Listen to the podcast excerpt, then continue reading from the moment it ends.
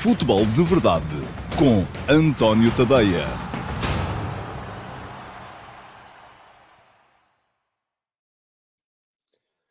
Ora, então, olá, muito bom dia e sejam muito bem-vindos à edição número 583 do Futebol de Verdade, edição para terça-feira, dia 19 de abril de 2022. Hoje hum, propus-me falar-vos aqui hum, de uh, questões hegemónicas, tentar perceber, hum, afinal de contas, uh, qual é a força hegemónica no futebol nacional nos últimos tempos, e isto veio-me um bocadito.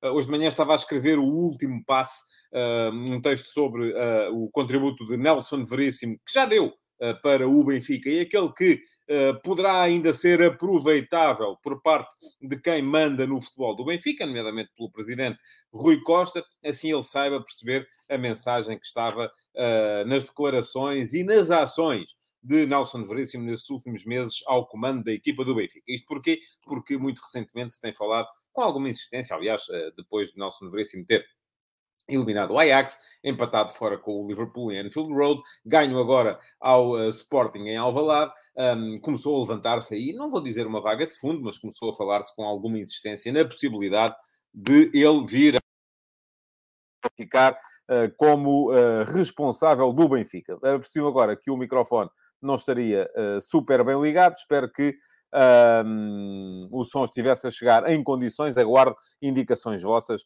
nesse, nesse sentido. Um, agora sim, espero que esteja a chegar em condições melhores. Bom, mas estava a dizer que, enquanto estava a escrever essa, essa, esse texto do, do, sobre o Nelson Veríssimo e o Benfica, uh, dei-me ao trabalho de ir olhar para aquilo que têm sido os contributos, ou para aquilo que têm sido as uh, vitórias das várias equipas nos últimos, uh, nos últimos anos. E um, é claro que, se olharmos para aquilo que é esta temporada, é difícil, mesmo que o Flóculo do Porto não, não ganhe a Taça de Portugal, estou convencido que vai ganhar o campeonato, não há já a volta a dar-lhe, mas mesmo que isso não aconteça, aquilo que vamos ter é sempre um do Porto hegemónico esta, esta época, ou muito dificilmente deixaremos de ter. Olhando para aquilo que são os últimos cinco anos também, mas uh, porque o Porto uh, ganhará então três campeonatos em cinco, mas aquilo que me chamou mais a atenção, e é para isso que eu vou uh, apontar lá mais à frente, é para uh, é a diferença entre aquilo que foram os últimos uh, cinco anos e aquilo que foram os cinco anos antes destes uh, cinco, porque aí a diferença é de facto notável. Bom, mas já lá vou, mais daqui a bocadinho. Entretanto, aproveito para vos dizer que quem quiser ler o texto Uh, do último passo de hoje, um texto sobre o tal contributo de Nelson Veríssimo para aquilo que é o presente e para aquilo que pode vir a ser o futuro do Benfica, na... pode fazê-lo no meu Substack, tadeia.substack.com. Pode ler aqui, porque vai aparecer aqui depois em diferido um card para uh, o link para, para, para esse texto. É gratuito, faz parte do uh, do pacote gratuito do meu Substack, tadeia.substack.com. Se subscreverem, passam a receber o último passo todos os dias, de segunda a sexta-feira, de uh, completamente grátis no vosso e-mail com a reflexão matinal que eu faço em torno do futebol nacional. Depois há mais conteúdos e esses um, não necessariamente gratuitos. Quem tem o plano gratuito também pode ter acesso ao. Um, Futebol de Verdade em versão podcast. Eh, quem quiser subscrever o plano Premium eh, tem eh, acesso aos conteúdos Premium. Paga 4 euros e picos por mês, são 5 dólares, depende sempre daquilo que for o câmbio do dólar, e tem acesso, nomeadamente, à série F80, a série F80 é uma série que sai uh, todos os dias, todos os dias temos um artigo novo, sempre às três da tarde, uh, com a história de um jogador atual ou antigo do futebol português que faça ou fizesse anos uh, neste dia. Portanto, ainda ontem tivemos o artigo sobre o Zé Maria, um médio combativo do Varzim da década de 80, jogou também depois no Tirsense, e também podem ler aqui uh, o uh, texto sobre o Zé Maria. Hoje à tarde vamos ter um, mais uma figura antiga do futebol português e uma história que acabou por ser trágica quando podia ter sido cheia de glória de um antigo jogador que faria anos hoje, se ainda fosse vivo, se ainda estivesse entre nós. Já sabem, três da tarde sai mais um F80. Mas também não é só isso que tem no, no, no plano premium tem outro, outro tipo de uh, séries, a série sobre os donos da bola, com os donos dos principais clubes do futebol mundial, já chegou ao final, mas os artigos estão lá todos, e se subscrever hoje, pode ler para trás, uh, tem acesso a tudo o que está no, no arquivo, um, e uh, a série que, entretanto, substituiu a série Donos da Bola, que é a série das eminências pardas do futebol mundial, um, tem, com os diretores desportivos mais destacados no futebol mundial, já saiu o primeiro número, o primeiro artigo, o artigo sobre Michael Edwards, diretor desportivo, que não vai renovar contrato com o Liverpool, o que deixou o Fenway Sports Group um bocadinho uh, nervoso, porque uh, a importância de Edwards tem sido uh, enorme, gigantesca, no sucesso recente, aí está, na hegemonia, enfim, não há, aí é difícil falar em hegemonia, porque há sempre muita gente a ganhar, mas no sucesso recente, recente que o Liverpool tem tido no futebol inglês e mundial. Bom, também já sabem, o texto está lá, também podem lê-lo. Podem ler aqui, então, o texto sobre Michael Edwards, um perfil a contar a história da vida de Michael Edwards, o tal diretor desportivo que contrata com base nas estatísticas. E não se tem dado nada mal. Aliás, ainda ontem, uh, um de vocês me dizia, creio que foi o Alcides Correia, nos comentários no meu Substack, que uh, é curioso como o Liverpool contrata tantos jogadores ao Leipzig. Uh, e é verdade, há imensos jogadores que estão no Liverpool que passaram pelo Leipzig. e isto tem a ver com uma questão muito simples. Há uma ideia de jogo semelhante. a ideia de jogo de Klopp no Liverpool é muito semelhante à ideia de jogo do plano Red Bull, tanto para o Leipzig como para o Salzburg, e portanto, jogador que geralmente se dá bem no Salzburg ou no Leipzig acaba por se dar bem também no Liverpool do Jurgen Klopp. Porquê? porque já sabe como é que é para jogar e, à partida, são jogadores que se deram bem lá, têm as mesmas uh, características uh, para serem exploradas uh, no, novo, no novo clube. Bom, vamos avançar para o Futebol de Verdade Challenge. E uh, nota aqui alguma desistência, de facto, do Filipe Monteiro uh, que ia destacado. E hoje vai perder a liderança no, no Futebol de Verdade Challenge, portanto tem que começar a arrepiar caminho também, porque isto uh, não é como começa, é como acaba, mas o Futebol de Verdade Challenge é uma competição uh, para vocês, em que, como o Futebol de Verdade está disponível para ser comentado, geralmente a partir do meio-dia, hoje foi um bocadito mais tarde, atrasei-me um bocadito, um, mas uh, geralmente a partir do meio-dia está lá já disponível para ser comentado, e então eu todos os dias dou pontos 5, 4, 3, 2 e 1 ponto aos autores das primeiras 5 perguntas uh, que são colocadas. Ora, uh, quando chegarmos ao final do mês, o, aquele de vocês que tiver mais pontos vai ser premiado com uma assinatura premium do meu Substack sem pagar rigorosamente nada. E antes de começar, passar às uh, perguntas de hoje, quero uh, passar aqui a classificação atualizada ao dia de ontem. Um, em primeiro lugar estavam o Filipe Monteiro e o Josias Martins de Cardoso, estavam juntos, ex com 17 pontos. O terceiro era o Rui Martins com 13. O quarto, o Manuel Salvador com 11. E em quinto lugar, ex também, todos com 5 pontos. Simão Rochinol, Pedro Santos e Joaquim Araújo. Ora, uh, já sabem, quem chegar ao final do mês com mais pontos ganha uma assinatura premium do meu Substack durante um mês. Pode ler tudo sem pagar Nada. E uh, hoje vamos distribuir mais pontos. Uh, ora, quem é que uh, saiu por cima hoje? Que hoje o vencedor do sprint foi o Correr é Fixe. Eu volto a dizer, se você vai, e já vai aparecer amanhã nos, nos, nos 5 mais, em princípio, eu preciso do nome, porque, enfim, Correr é Fixe é, é fixe para um uh, handle de YouTube, mas para uma, para uma classificação, gostava de ter aqui um nome também para poder um, citá-lo. Bom, pergunta-me o Correr é fixe se eu acho que o Manchester United tem alguma hipótese contra o Liverpool. Olha, hipótese tem sempre, não é? Uh, é um jogo, digo sempre isto, é um jogo, uh, nem sempre ganha quem é melhor. Aliás, nem sempre ganha quem é melhor no dia. E nem sempre quem é melhor de todo consegue ser melhor no dia. Portanto, há aqui já uma série de maneiras de o Manchester United, que não é melhor que o Liverpool, não tem melhor equipa, não está melhor orientado, não tem, uh, enfim, mais coerência, não, nada, mas pode ganhar. Num jogo pode sempre ganhar, como é evidente. Uh, agora, aquilo que vejo é, de facto, um Liverpool favorito, até por causa dessa uh, vantagem emocional que é o Liverpool saber que, como joga antes do Manchester City, se ganhar hoje, ao uh, Manchester United, assume à condição a liderança da Premier League, coisa que já não acontece há algum tempo. Portanto, eu estou convencido que o Liverpool é mais forte e com certeza pode uh, ou é favorito para ganhar o jogo. Mas pode sempre acontecer o contrário. Não, não tive, uh, não consegui perceber hoje de manhã, não, não, não, não, não, não estive a ler os sites ingleses do dia. Não sei se Cristiano Ronaldo vai estar ou não em campo. Uh, Cristiano Ronaldo, não sei, conforme já devem com certeza saber, uh, que uh, Cristiano Ronaldo e a, a, mulher Georgina perderam um dos gêmeos ah, de que Georgina estava grávida, faleceu, infelizmente. a, a, a bebê nasceu e está, está viva. O bebê, o rapaz, não conseguiu sobreviver ao parto. É uma situação pela qual, da qual, naturalmente, todos nós lamentamos e expresso já aqui o meu profundo pesar pelo facto. Não sei se o Cristiano vai estar a jogar ou não.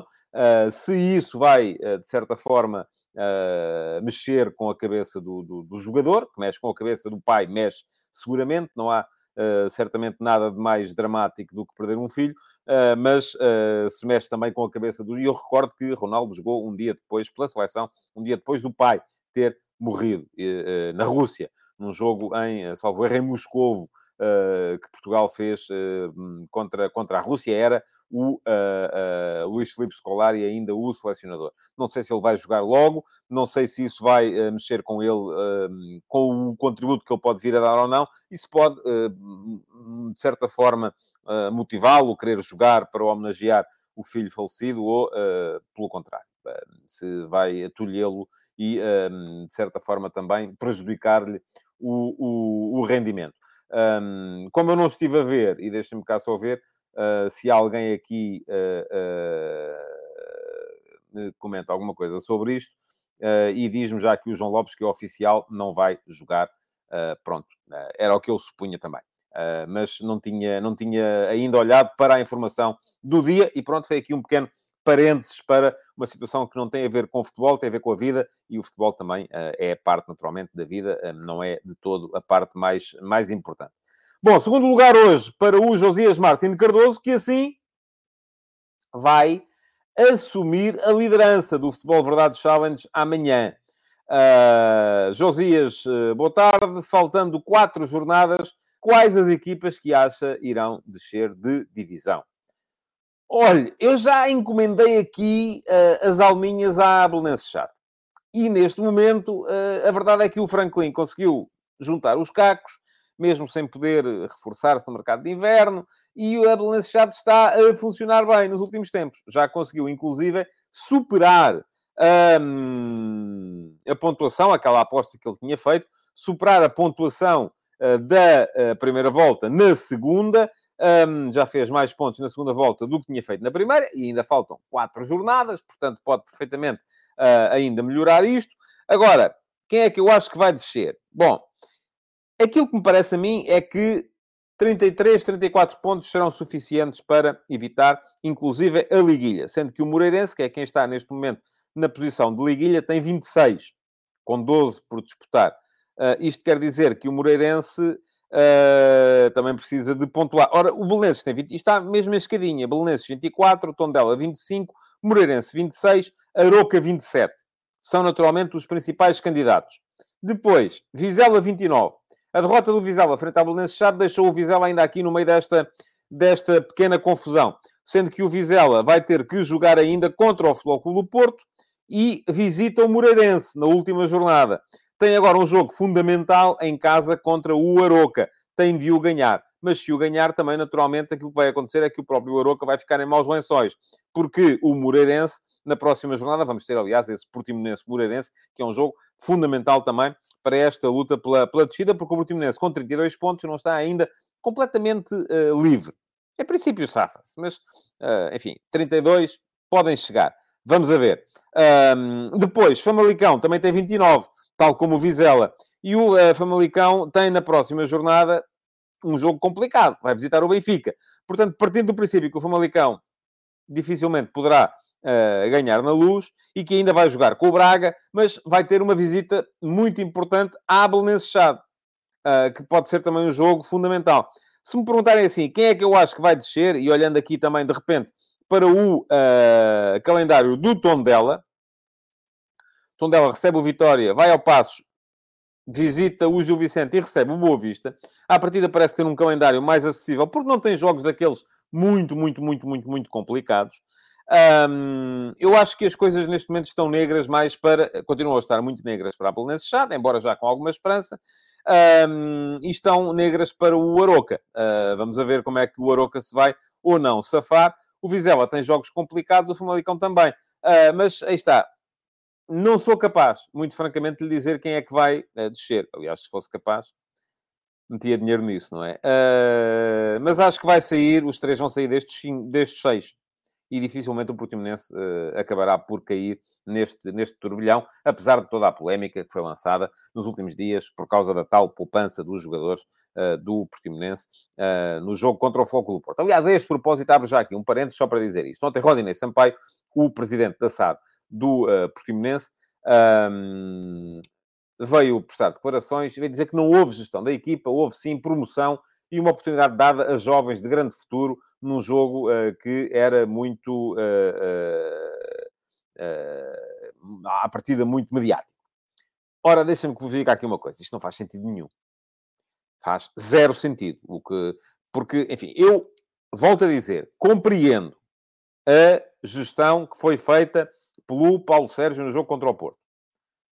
Não a defendo, mas compreendo. Uh, acho que foi uma má, foi uma oportunidade perdida para mostrar uh, a qualidade num dos poucos jogos do Portimonense que toda a gente ia ver. Uh, mas percebo se houve gestão. Compreendo. Não compro nada, já, já disse isto na RTP no outro dia e volto, e disse aqui ontem e volto a dizer aqui hoje. Não compro nada dessas teorias de falsificação da verdade desportiva e de, enfim, não, não vou nada por aí. A não ser que me apresentem provas ou que eu as consiga descobrir. E até hoje, nem uma coisa nem outra. Portanto, compreendo a gestão. Agora, não me venham gozar com a minha cara, porque isto é gozar com a minha cara, dizer que não houve gestão e houve, isso sim, hum, promoção dos jovens. Ouça, não faz sentido nenhum. Pronto, era uma das coisas que eu queria dizer aqui hoje. Está dito uh, e uh, fica já aqui uma cruz em cima do tema. Uh, e passamos aos três pontos, ao terceiro do sprint de hoje, que foi o Marco Lopes, e que me pergunta... Boa tarde. Uh, na sua opinião, se Veríssimo optar por sair no final da época, acha que tem assim tanto mercado, nacional ou internacional? E uh, um abraço para si também, Marco. O Zé Castro é que sabe, é a nova hashtag uh, que eu lancei no outro dia no, no Twitter, a propósito de toda esta polémica e das declarações particularmente certeiras do Zé Castro, capitão da Académica, que só é pena terem sido proferidas no dia em que a Académica consumou a descida de divisão. Estas coisas são para se dizer sempre, não é só em momentos de uh, grave crise. Uh, mas pergunta-me o Marco, então, se o Nelson Veríssimo, se optar por sair, se tem assim tanto mercado. Um, eu acho que nacional terá sempre. Internacional é difícil. Uh, internacional, enfim, o que é que pode ser o mercado internacional para um treinador como o Nelson de Veríssimo? Uma equipa... Uh, se o próprio Bruno Lage, que foi campeão em Portugal, para ir para a Inglaterra, foi trabalhar para o Wolverhampton, se o Marco Silva, enfim, não foi campeão em Portugal, ganhou uma taça de Portugal, fez um excelente trabalho, qualificou o Estoril para as competições europeias. Já chegou ao Everton, é verdade que sim, mas está a trabalhar no Championship, no segundo escalão inglês.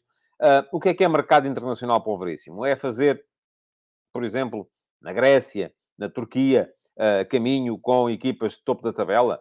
Admito que sim. É ir para o futebol numa das grandes cinco ligas, trabalhar numa equipa de meio da tabela para baixo? Admito que sim. Isso é, é melhor do que ficar na estrutura do Benfica? Já tenho mais dúvidas. Uh, o que é que ele pode fazer em Portugal? Pode treinar, trabalhar numa equipa com aspirações de qualificação europeia? Admito que sim também. Uh, dificilmente poderá, uh, enfim, até porque isto não é propriamente muito vulgar, um treinador andar em Portugal a sair do Benfica para o Sporting, do Sporting para o Porto, do Porto para o Benfica. Não é uma coisa muito habitual. Uh, mas, e também não me parece que o Nelson Veríssimo tenha, neste período, mostrado uh, uh, algo suficiente para poder candidatar-se a, um, a esse tipo de trabalho. Portanto, se ele tem assim tanto mercado, não. Tem mercado? Tem. Não é aquele mercado extraordinário de topo. Aliás, a esse propósito também aproveito para uh, citar aqui também uma das notícias da, da imprensa de hoje, em que dizia, salvo erro o recorde, uh, que o uh, Borussia de Mönchengladbach uh, andaria atrás do Ruben Amorim e anda a ver o Ruben Amorim em todos os, os jogos e tal, a pensar... Mas agora vamos lá pensar assim. O Borussia Mönchengladbach está a lutar para não descer de divisão na Bundesliga. Por que carga d'água é que um treinador que está a trabalhar em Portugal, num dos grandes de Portugal, que é candidato a títulos, que já não ganhará assim tão mal quanto isso, um, poderia trocar esta situação por vontade própria. Atenção, não é aquilo que está a acontecer com o Bruno Lage. O Bruno Lage era treinador do Benfica, mas foi despedido. E a partir daí sujeitou-se e foi trabalhar para o Wolverhampton. Mas por vontade própria, o próprio Sérgio Conceição, com certeza, que estando a trabalhar no Porto, não encara bom, com, assim, com, com muita vontade ir trabalhar para uma equipa que não luta por títulos, nem que seja numa das grandes cinco ligas, por mais dinheiro que vai ganhar. Uh, e a mesma coisa eu digo do Ruben Amorim. Porque carga d'água é que o Ruben Amorim havia de sair de um clube que luta por títulos em Portugal, uh, onde já não ganha assim tão pouco quanto isso, uh, que vai jogar, ou que está neste momento em boa situação para jogar a próxima Liga dos Campeões, para ir trabalhar no Borussia de Mönchengladbach, que é uma equipa que luta para não descer na Alemanha e que não se sabe ainda, inclusive, se vai ou não descer este ano. Também temos que ter um bocadinho mais de uh, noção daquilo que vale a nossa liga ou daquilo que vale um trabalho de um clube de topo da nossa liga hoje em dia, face àquilo que vale ir trabalhar para um clube de meia tabela para baixo numa das cinco grandes ligas. É assim tanto dinheiro a mais? Não creio. Não creio que seja, pelo menos no caso de um treinador que já foi campeão, como é o caso do Rubén Amorim, uh, como é o caso do Sérgio Conceição, e como seria o caso uh, do Bruno Lage, se ele não tivesse, uh, e o Bruno Lage, volta a dizer, saiu pro, e está no Wolverhampton porque foi despedido do Benfica. Porque se não tivesse sido, provavelmente ainda hoje seria treinador do Benfica e não estaria a pensar trocar o Benfica pelo, por um Wolverhampton qualquer desta, desta vida. Bom, uh, entretanto, deixem-me só dar aqui um salto, porque às vezes vocês têm contributos uh, uh, interessantes para dar para este, para este tema, para estes temas. Diz-me o Pedro Cerqueira, o Mourinho foi. Sim, o Mourinho foi para o Chelsea lutar por títulos em Inglaterra. O Borussia de Mönchengladbach não, não vai lutar por títulos na Alemanha. e diz o João Lopes que, por isso, o Sérgio Conceição rejeitou a Lásio uh, não ia competir na Champions. Ora, aí está também. Uh, e acrescenta ainda ao João Lopes que o Ruben Amorim, depois de perder a Liga este ano, não tem o mesmo mercado. Já não tinha quando ganhou a do ano passado. Essa, mesmo essa ideia de que o Ruben Amorim estava na shortlist do Manchester United, enfim, que andou a ser difundida na imprensa em Portugal, é uma ideia que uh, uh, enfim, não, não passou a fronteira. Porque nós olhamos para aquilo que foi escrito na imprensa inglesa, nomeadamente, sobre a, a, a, shortlist do Manchester United, e a shortlist do Manchester United tinha o Eric Ten Hag, que aparentemente é o homem que vai ser escolhido, tinha o Maurício Pochettino, porque vai lá saber-se porquê, tem uma santinha qualquer a rezar por ele uh, na, na, na, no altar dos grandes clubes, uh, porque já sabem aquilo que eu penso sobre o, o trabalho dele. Uh, tinha o Juan Lopetegui, que também, enfim, Pronto, estamos aqui a ver, mas está a trabalhar em Espanha e tinha o Luís Henrique que imediatamente os mandou dar uma volta porque tem mais que fazer do que estar a meter-se no cemitério que é o Manchester United quando tem a seleção espanhola para liderar no próximo campeonato do mundo. Isto foi aquilo que saiu na imprensa inglesa. Agora, depois, aquilo que sai cá são outras coisas. Diz o João Lains, dizer que o Gladbach luta para não descer na Alemanha é mesmo que dizer que o Vitória luta pela manutenção em Portugal. Está certo?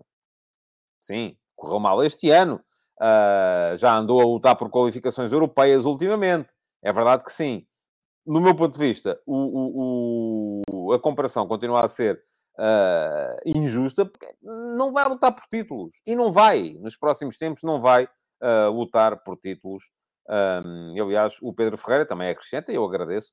O Borussia só este ano está nesta luta, porque é das equipas que mais investe nos últimos anos e lutou sempre por um lugar de Champions. Pronto, está bem. Lutou e falhou. Lutou sempre e falha quase sempre. Uh, e diz também o Pedro Santos, o Mönchengladbach normalmente estaria a lutar por lugares europeus. Uh, e sim, uh, sim, dou a mão à palmatória nisso, sem problemas nenhums. Uh, e diz aqui o Tiago Moreira que o Lopetegui, claro que apoiado por Montes, está a fazer um trabalho brilhante no Sevilha, é um treinador de projeto, e volta a dizer, a lembrar-vos a questão do das eminências pardas, lá está, Monchi é uma das eminências pardas do futebol europeu e desde já fica aqui dito que Monchi vai fazer parte do lote de uh, eminências pardas que vão ser retratadas nesta nova série uh, que eu uh, tenho a correr no meu Substack. Ora, muito bem. Uh, isto hoje está muito virado para as vossas perguntas, porque também não há assim uma atualidade tão, tão, tão, tão premente. Uh, posicional em Portugal. Sabe que eu acho, e eu noto-lhe aí uma equipa ou treinador, como quem diz. Há equipas que jogam melhor em ataque posicional e outras que jogam pior, e há treinadores que jogam melhor em ataque posicional e outros que jogam pior. Eu não acredito nessa uh, questão para os treinadores. Tanto que se formos a ver, e eu vou-lhe responder. A equipa de que mais gostei ultimamente em Portugal, porque nós estamos a falar aqui do sítio do Guardiola, nem do uh, Bayern, do, uh, nem do Nagelsmann, nem de quem o antecedeu no, no, no, cargo, seja o Hans-Dieter Flick, seja outro qualquer. mas a equipa de que mais gostei nos últimos anos em ataque posicional em Portugal foi o Porto deste ano. Parece-me ser a equipa que melhor ataca em ataque posicional, em ataque continuado, em, em, em uh, que precisa menos do, do ataque rápido, do contra-ataque, para ser uh, letal. Uh, e porquê? Porque tem mais talento do que tinha há tempos. Aliás, eu mantive no meu Substack uma conversa com o João Lopes e depois tive que parar de lhe responder, João, porque claramente Uh, o João tem mais tempo do que eu para, para, para este tipo de, de conversas, mas pronto, fui-lhe respondendo enquanto pude, depois tive que começar a fazer outras coisas, um, e em que o, o, o, o, João não percebeu aquilo que, oh, aparentemente, eu não expliquei bem, quando eu disse que acho que houve muito mais mérito treinador nos títulos de campeão do Porto em 2018 e em 2020, sobretudo em 2018, um, do que houve em 2022. E, no entanto, a equipa das três que joga mais ou que tem mais qualidade em ataque posicional, é sem dúvida nenhuma a de 2022. Ora, isto não é trabalho de treinador? É. Claro que é. Há aqui muito trabalho de treinador. Mas aquilo que o Sérgio Conceição fez no Porto em 2018 foi ser campeão com os restos, com aquilo que lá havia. Chegou lá, pegou no que havia, naquilo que mais ninguém queria, uh, o Porto debaixo do fair play financeiro da, FIFA, da, da, da, da UEFA, e uh, agarrou naquela equipe e fez dela campeã. Jogava um futebol extraordinário? Não. Mas houve muito trabalho de treinador. Ora, eh, este ano, sendo o Porto, o Porto 2022, do meu ponto de vista, a equipa no futebol em Portugal que melhor uh, joga uh, em ataque posicional nos últimos anos, eu acho que de facto teve menos trabalho de treinador, porque há mais talento dos jogadores. Há, há um, e eu já sei que o João também não discordou de mim, porque foi-se lembrar dos jogadores todos que passaram, só não chegou ao uh, António Oliveira e ao Pavão, Uh, uh, porque, enfim, não lhe deu para tanto, mas uh, aparentemente havia sempre muito talento no, no Futebol do Porto. A equipa de 2018 não tinha esse talento, não tinha o talento que tem a deste ano. e diz-me aqui o Ricardo Xavier, o Porto tem uma grande qualidade de passe e não é passe para o lado. Vitinha, Fábio Vieira, Otávio e Uribe têm muita qualidade. É verdade que sim. E é, do meu ponto de vista, a equipa que melhor trabalha o, uh, o ataque posicional em Portugal nos últimos anos. Porque mesmo o, o, o Sporting do Ruben Amorim no ano passado era uma equipa, sobretudo, de organização defensiva uh, e de uh, transição ofensiva, embora tivesse muita qualidade, sobretudo em contramovimentos e no ataque à profundidade no futebol ofensivo. O Benfica do Laje, talvez, João Félix deu ali uma, uma, um boost uh, relativamente à, à, à, qualidade do Benfica em organização ofensiva. As equipas do Jesus eram sempre muito mais equipas de transição, uh, de vertigem, de velocidade, de verticalização, do que eram de ataque uh, posicional. Embora me pareça que eram equipas que também tinham muita qualidade em ataque Uh, uh, posicional. Mas uh, já não tanto nos últimos anos, mais naquela primeira passagem. E porquê? Lá está. Muito talento. Então, aquela equipa que tinha Saviola, tinha Aymar, uh, tinha Cardoso, uh, tinha Ramires, tinha o, o, o Carlos Martins, uh, tinha, enfim, tanta gente de qualidade do meio campo à frente, tinha o Di Maria, tanta gente de qualidade do meio campo à frente, era quase impossível não ser uma equipa extraordinária em ataque organizado ou em ataque posicional, conforme quiserem chamar-lhe. Muito bem. Um ponto, e é o último a pontuar hoje, vai para o Manuel Salvador, uh, que me diz, segundo o Daily Mail, uh, Holland estará a caminho do City. É a peça que falta? A confirmar-se, tornaria o City numa super equipa. Oh, mano, o City já é uma super equipa. E eu este ano, uh, é verdade que disse aqui no início, e não coloquei o City, não precisa ser diferente, no lote dos uh, maiores favoritos à conquista da Liga dos Campeões, por uma razão, porque lhe faltava o tal 9, porque o City quis o Harry Kane e não conseguiu. Um, Holland é um jogador que vai apresentar um desafio extraordinário uh, ao futebol do City, porque é um jogador diferente, é um jogador mais de finalização, menos de ligação. embora não seja mau a ligar, mas é um jogador diferente do Harry Kane. Se a ideia que o Guardiola tinha para aquela posição era o Harry Kane, que é um jogador que baixa muito mais, em desmarcações de apoio, que muitas vezes se converte num 10 e uh, a equipa torna-se perigosa, sobretudo pela, pelo contributo dos, dos extremos uh, e pela capacidade dos extremos para entrarem em zonas de finalização, uh, e isso tem acontecido muito agora, tanto com o Kulusevski como com o Son. Uh, mas uh, isto no, no, Tottenham do, do Conte, uh, mas aquilo que me parece é que é um jogador muito diferente. Agora, se é a peça que falta, só vendo, eu acho que o City, volto a dizer, já é uma super equipa, mas não há equipas imbatíveis, nem nunca vai haver. E, portanto, o City com o Holland será mais forte? À partida, creio que sim.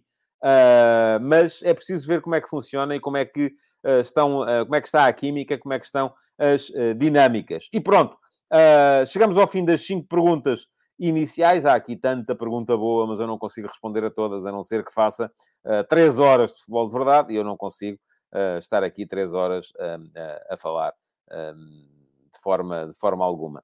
Uh, mas ainda olhando aqui para aquilo que vocês me dizem, diz o Hugo Matos que Lewandowski encaixaria melhor no modelo do uh, Guardiola. Eu acho até que o Harry Kane era quem encaixava melhor no modelo do, do Guardiola. Porque, o, o, porque me parece ser um jogador de mais ligação.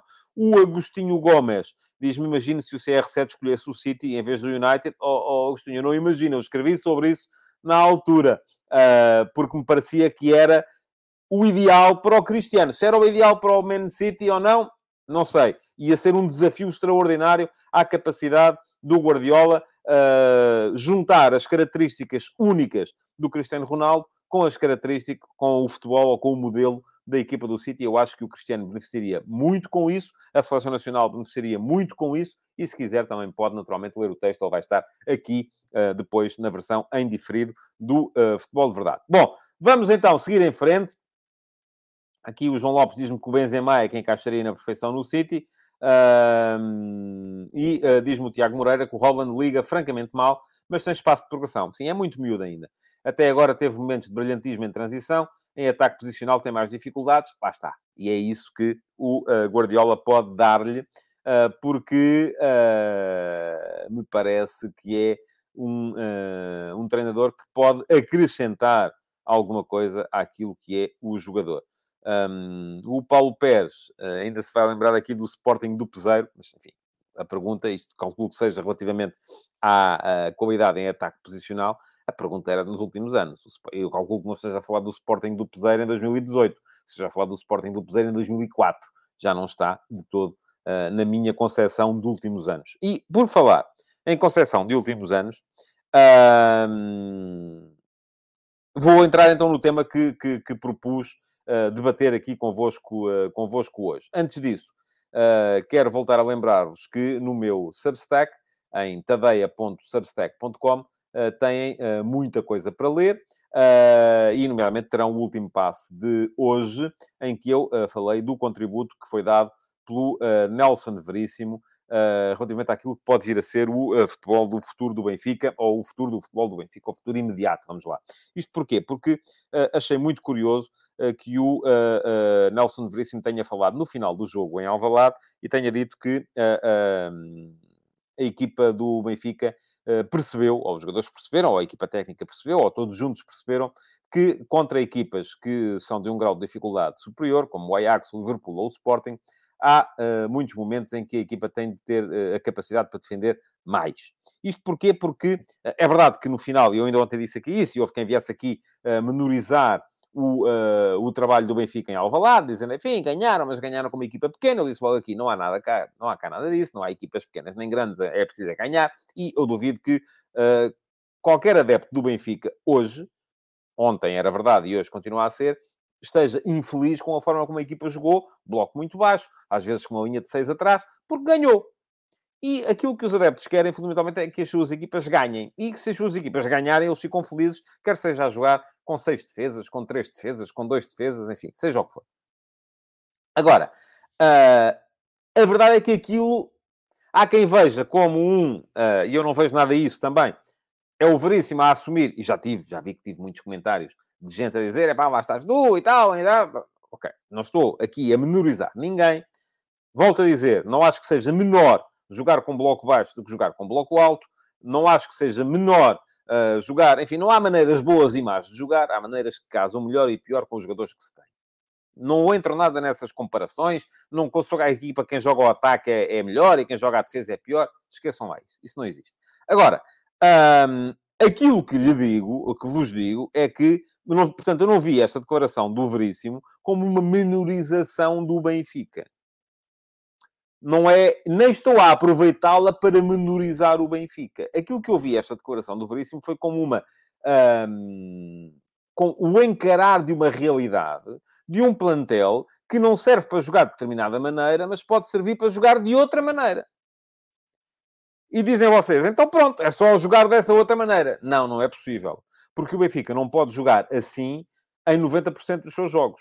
O Benfica, na maior parte dos jogos em Portugal, não pode jogar com uma linha de 6 atrás, com o bloco baixo, como jogou contra o Sporting. Não vai ser possível, porque o adversário não vai uh, uh, para cima como foi o Sporting e não vai dar espaços atrás como deu o Sporting. E, portanto, uh, aquilo que o Benfica tem de fazer é encontrar aqui uma forma de fazer mais uma... volto a dizer, casar, criar uma ideia para, para, para, para o futebol que quer e encontrar um plantel. E aquilo que o Veríssimo disse foi que este plantel não serve para a ideia que é a ideia que mais serve o Benfica. E acho que é esse o contributo que ele deu. E está aí um bocadinho a explicação pela qual, nos últimos anos, uh, uh, o Benfica tem ganho pouco. Ou nada. Não é tanto o vir aqui dizer o Benfica é bom, o Benfica é mau, o Sporting é bom, o Sporting é mau, o Porto é bom, o Porto é mau. Não. É melhor ou pior, qual é que é melhor, é... nada disso. É olhar para este, e aliás, atenção, ele diz, estes jogadores. Estes jogadores servem para uma coisa, mas podem não servir para outra. E o Benfica o que tem que fazer é definir como é que quer jogar e depois encontrar os jogadores que sirvam para essa maneira de jogar. Não sei se é isso que vem fazer o uh, Roger Schmidt ou não. Uh, uh, diz aqui o Hugo Matos, pergunta-me, acha que Roger Schmidt, ao dia de hoje, já está de olho nos jogadores do Benfica e com quem pode contar para implementar o seu modelo de jogo? Acho que sim. Se é ele o treinador e tudo indica que sim, é evidente que já está a ver todos os jogos, como, como me parece uh, que está a acontecer. E o João Lopes diz que Veríssimo foi pragmático e fez por ter resultados e manter o Barcatona até ao final da época. Cumpriu o que lhe pediram, não tentou ir mais além. É exatamente essa a minha opinião, está a ver? Nós, de vez em quando, até, estamos, de, de, de, acordo, eu e o, eu e o João Lopes. agora, para que é que isto me serviu? E na altura em que estava a ver, um, tentei ir encontrar uma justificação para perceber porque é que o Benfica de facto tem ganho tão pouco. E cheguei a esta, a esta conclusão que vou passar a mostrar-vos. Um, estamos aqui, temos aqui, estamos aqui a ver aquilo que são os vencedores das provas nacionais nos últimos cinco anos. Uh, não, não é este o quadro, é este, peço desculpa. Era bom para o Benfica. Notaram aqui a diferença de uh, muito, muito vermelho uh, e pouco vermelho, não é? Pronto, estes são os últimos cinco anos. De 2017, 18 a 2021, 22, temos 1, 2, 3, 4, 5, 6, 7 troféus ganhos pelo Sporting, 1, 2, 3, 4, 5 pelo Porto, vão ser 6 uh, eh, com a Liga, e eventualmente 7 também, se o Porto ganhar a taça. E depois temos 3 troféus ganhos pelo Benfica, a Liga de 2019, uh, a Supertaça de 2018 e a, a Supertaça de 2020, e dois troféus ganhos pelo Braga, e um troféu, a Taça de Portugal de 2018, ganho pelo Desportivo das Aves. Portanto, claramente aqui, e por isso é que eu dizia, provavelmente o próximo uh, uh, Porto Sporting vai ser um clássico pela hegemonia, não só desta época, porque o Sporting já ganhou dois troféus desta época, Taça da Liga e Supertaça, uh, como também dos últimos anos, porque o Sporting já tem sete troféus nos últimos cinco anos, o Porto tem cinco, vai chegar a seis com a Liga e, uh, se ganhar a taça, a sete, iguala, mas iguala com vantagem. É preciso sermos honestos aqui, porque uma coisa é ganhar sete troféus, sendo quatro deles a taça da Liga, que é a possibilidade é aquilo que o Sporting já alcançou nos últimos uh, uh, cinco anos. Outra coisa é ganhar sete troféus, sendo três deles o campeonato. E o campeonato é, de longe, a prova mais importante de todas. portanto, agora, se olhássemos para os cinco anos anteriores, e atenção, vou voltar a colocar aqui este quadro só para verem que o último troféu ganho pelo Benfica foi a Supertaça, em agosto de 2020. Está aqui. Portanto, em agosto de Uh, uh, aliás, em agosto de 2019, assim é que é, porque é a Supertaça 19-20, mas foi ganha em agosto de 2019. No próximo mês de agosto, porque o Benfica não vai ganhar a taça, não vai ganhar a Liga, portanto não vai estar na Supertaça, uh, vão completar-se três anos sobre o último troféu do Benfica e, se o Benfica não ganhar a próxima taça da Liga, ultrapassará o período de maior jejum deste século, que foram os uh, três anos e uh, sete meses entre agosto de 2005, quando ganhou a Supertaça, e março de 2009, quando ganhou a Taça da Liga. Agora, se olharmos para aquilo que foram os cinco anos antes destes, entre, uh, e não é 2017, 18 a 2021, 22, conforme está ali, portanto está errado isto, é entre 2012, 13 e 2017, 18, vemos aqui um muito maior peso do vermelho. Um, porquê? Porque temos o Benfica ganhou quatro ligas em cinco, ganhou taças de Portugal, duas taças de Portugal, três taças da Liga e duas supertaças. Portanto, tinha 4 e 2, 6 e 3, 9, 11 troféus ganhos em 20, onde agora tem uh, uh, apenas 3. Portanto, estamos aqui a ver a quebra. E esta quebra deve-se a uma coisa muito simples. O grupo de jogadores não é tão forte. É esta a conclusão a que se chega. De resto, tínhamos aqui um Porto com três troféus apenas uh, uh, neste, neste período uh, e já, já, já cresceu para cinco, seis ganhando a Liga, que vai acontecer, eventualmente sete se ganhar a taça, portanto está claramente em crescendo. Sporting, dois troféus também, cresceu para sete, também claramente em crescendo. O Braga manteve as duas, uh, os dois troféus e depois temos ainda aqui um troféu do Moreirense e um troféu do Vitória Sport Clube. Portanto, um, ehm, aquilo que isto nos diz uh, claramente é que neste momento há duas equipas nos últimos cinco anos hegemónicas no futebol nacional, sobretudo o Porto, porque ganhou três campeonatos, embora o Sporting tenha mais troféus ganhos. E o Porto pode igualar essa quantidade de troféus ganhos, ganhando a Liga e a Taça de Portugal deste ano, pode igualar os sete troféus. E há um decréscimo assustador por parte de troféus ganhos pelo Benfica, que passou de 11 no período entre 2012-13 e 2017-18 para apenas uh, 3 no período entre uh, uh, 17-18 e 21-22. Eh, Portanto, é, de facto, uh, deveria ser, no meu ponto de vista, uh, preocupante para o, para o Benfica. ora, muito bem, vamos lá ver. Comentários vossos a esta, a esta questão. Aquilo que me diz o Carlos Guiça, ainda relativamente ao tema anterior, com Otamendi e Vertonghen, nunca se pode jogar em defesa alta, muito menos com Weigl, que é excelente na construção, mas deficitário na ocupação de espaço defensivo. Parece-me que sim. Acho que há aqui claramente... O Benfica melhorou do, ano passado para este ano do ponto de vista ofensivo, uh, embora não tenha melhorado do ponto de vista defensivo. Continua a ser insuficiente defensivamente no meio campo e continua a ter esse problema uh, na, na, na, defesa. Uh, diz ainda o Uh, Pedro Cabrita, quem diria que o Sporting estaria a liderar esta tabela, depois de tudo o que aconteceu? É verdade que sim, há claramente uma recuperação e o sinal de que uh, o, uh, o sinal de que o Sporting está no bom caminho. E atenção, isto é importante também que se perceba, e vou escrever um dia destes sobre isso, um, estou à espera de, de, de uma melhor oportunidade, que o facto do Sporting não ter sido, ou não, não, não, não ir ser bicampeão este ano, atenção, o Sporting, a última vez que foi bicampeão, já lá vão 70 anos. Portanto, eh, de repente parece que as pessoas já andam todas aí a dizer ah, e tal, o projeto está a falhar e tal. Assim, calma. Não se ganha todos os anos. Também há outras equipas fortes. O Porto este ano foi mais forte. É um campeão justíssimo quando o conseguir. Portanto, não eh, é preciso perceber também as tendências. E as tendências são estas. É que o Sporting passou de um troféu uh, em cinco anos para sete troféus em cinco anos. E, curiosamente, quando o Sporting ganhou um troféu em cinco anos, passava a vida a protestar com as arbitragens, com uh, a corrupção, com isto e com aquilo. Uh, agora já protesta menos. Uh, e o Benfica, que na altura ganhou 11 troféus, não protestava nada e agora protesta imenso. portanto, mais uma vez, chega-se à conclusão de que os protestos têm a ver, não é com a realidade, é com, um, sobretudo, com aquilo que é o facto de se ganhar ou não se ganhar. Uh, Pergunta-me aqui o Carlos Santana se se pode falar de hegemonia tendo como referência uma época. Não, mas eu falei em cinco épocas, não foi numa. Um, e não, numa época acho que não, de facto. Uh, numa época é difícil. Uh, agora, há cinco anos já se consegue ver alguma, alguma tendência. O João Lopes diz-me que no quadro nota-se bem o antes e depois de Sérgio Conceição no Porto. É verdade que sim. Um, e há aqui alguns comentários que são mais na brincadeira do que, do que outra coisa. Uh, Pergunta-me aqui o João Lopes se falta 2013. Eu acho que não, João, deixa cá ver. Se isto não tinha cá 2013. Uh, tinha aqui, tenho que tirar o seu comentário, porque senão não se consegue ver. Um, não, ali onde diz 2012 é 2013. Eu fiz isto tudo um bocadinho a correr e por isso é que me atrasei ainda aqui para começar o, o, o, o programa, mas é claramente 2013. É 2013, 14, 15, 16, 17 e depois é 18, 19, 20, 21 e 22. Aqui é onde está 2012, é 2012, 2013.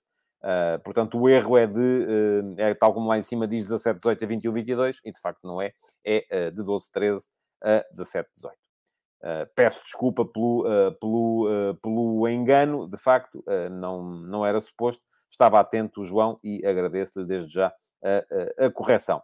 Bom, o Rias Rio diz-me campeonato versus Taça da Liga, podemos comparar? Não.